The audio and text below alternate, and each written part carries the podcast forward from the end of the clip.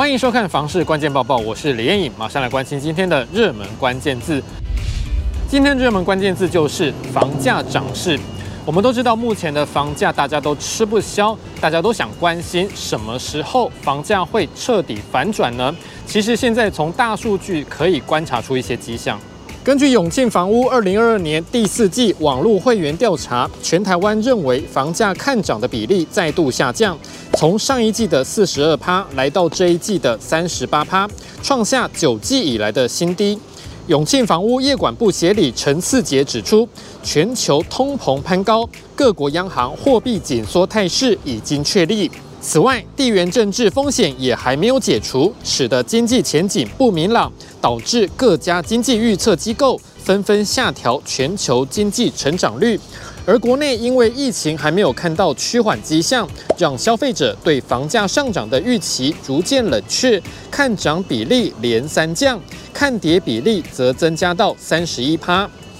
显示在经济和疫情还是呈现不明朗的情况下，消费者目前对于房价呈现多空交战的局面。此外，根据预售屋实价登录资料，六都加上新竹县市的七大都会区，二零二二年第三季的房价和第二季相比，除了新竹县市仍有三趴以上的涨幅之外，其他六都都是持平或涨幅在一趴之内，显示在近期买卖双方价格认知僵持。出现涨不动的迹象，房价已经有见顶的趋势。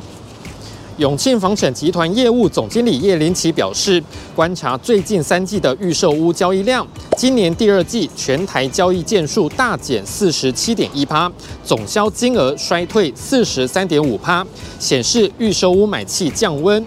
如果是和去年第四季来相比，台北、台中的交易件数已经腰斩。高雄交易件数总销衰退约六成，叶林奇提醒，目前全台湾建造量仍维持高水位，预估二零二三年到二零二五年会出现新屋爆量潮，也就是说，未来两到三年房市会出现超额供给，预售屋恐怕面临挑战。今天的精选新闻，我们持续来关心房价什么时候会下跌呢？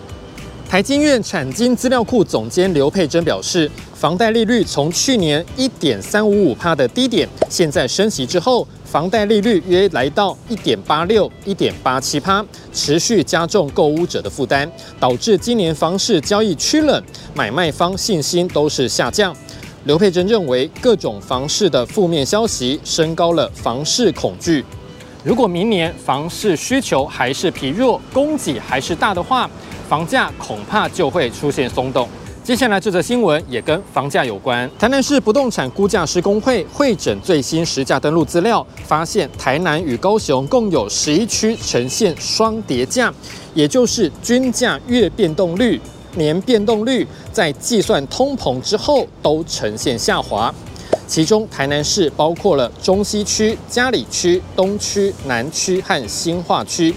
高雄市则包括大寮区、仁武区、左营区、林园区、前镇区和鼓山区，显示部分蛋白区或蛋黄区房价都有下跌的迹象。未来这个下跌会不会变成趋势呢？值得观察。最后这则新闻，我们来看到房贷的最新走向。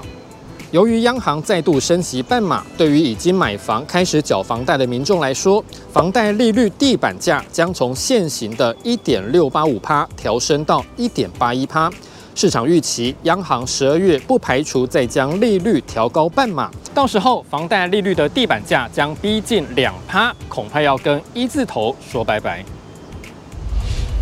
今天的买房卖房，我想问，有网友问到了，房子的位置比较偏远，要怎么样贷款成数才会比较高呢？这位网友说，房子是在台南市的六甲区，附近有个台铁小车站，也有靠近国道，想知道这样子的房子哪间银行或是农会比较容易承作，贷款成数可以比较高。